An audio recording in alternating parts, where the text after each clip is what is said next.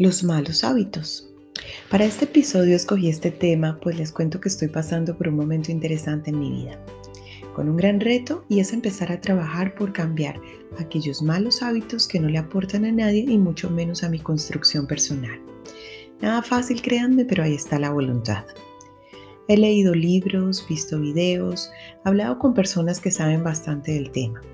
Al respecto, algunos coach creen firmemente en la teoría de los 21 días, en la que afirman que si durante ese tiempo empiezas a hacer una nueva actividad constante y sin parar ni un día, seguramente se volverá un hábito.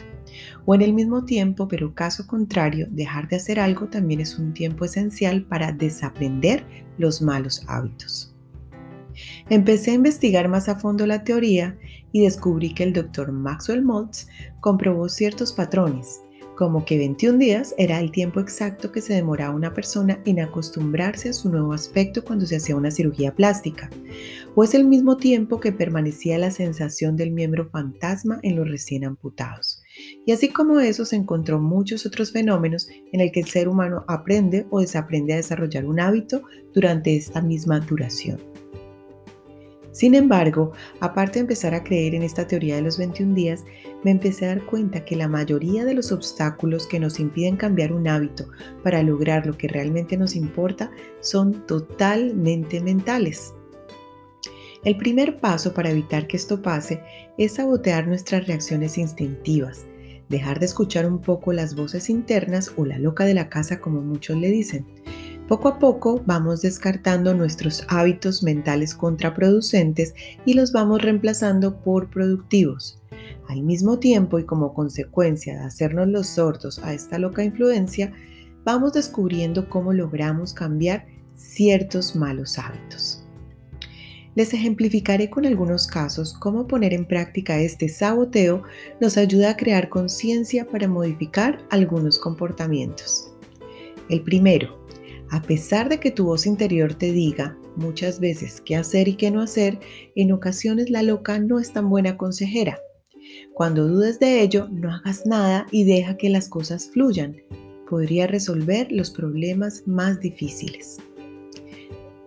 Nuestra mente muchas veces nos exige ser metódicos, por aprendizaje, costumbre o manía. ¿Y qué tal si empezamos a bajar la guardia siendo más flexibles? Podría ayudarnos a recuperar la concentración y hacer mucho más simple el resultado. Nos estresamos por sucesos de consecuencias mínimas. Nos encanta complicarnos la existencia y estresarnos por situaciones que no valen la pena. Debemos relajarnos y adaptarnos a las condiciones valorando los cambios de una manera más favorable. Por último, cambiar las expectativas es la clave del éxito. Y esto sucede porque las mismas expectativas son las que nos terminan generalmente frustrando o desmotivando. Esperamos siempre más de las personas, de la familia, de la pareja, del trabajo, de lo que creemos merecer. El manejo de esta situación es mucho más fácil. Deja que la loca se frustre sola. Nunca esperes nada de nadie. Vuélvete autocomplaciente. Sé feliz contigo mismo Quiérete tanto que las expectativas que tengas en la vida te las puedas dar tú mismo. Y así cuando los demás fallen, la afectación será mínima y quien pierde al final no vas a ser tú. Como conclusión, la mayor parte de los resultados que tanto esperamos quedan al descubierto cuando dejamos de atender esa voz interior que frecuentemente nos tortura, nos hace tomar malas decisiones y generar comportamientos inadecuados. Solo hasta que reconozcamos esos momentos en los que debemos callar la loca de la casa, podremos lograr grandes cambios en nuestras vidas, incluso desaprender los llamados malos hábitos.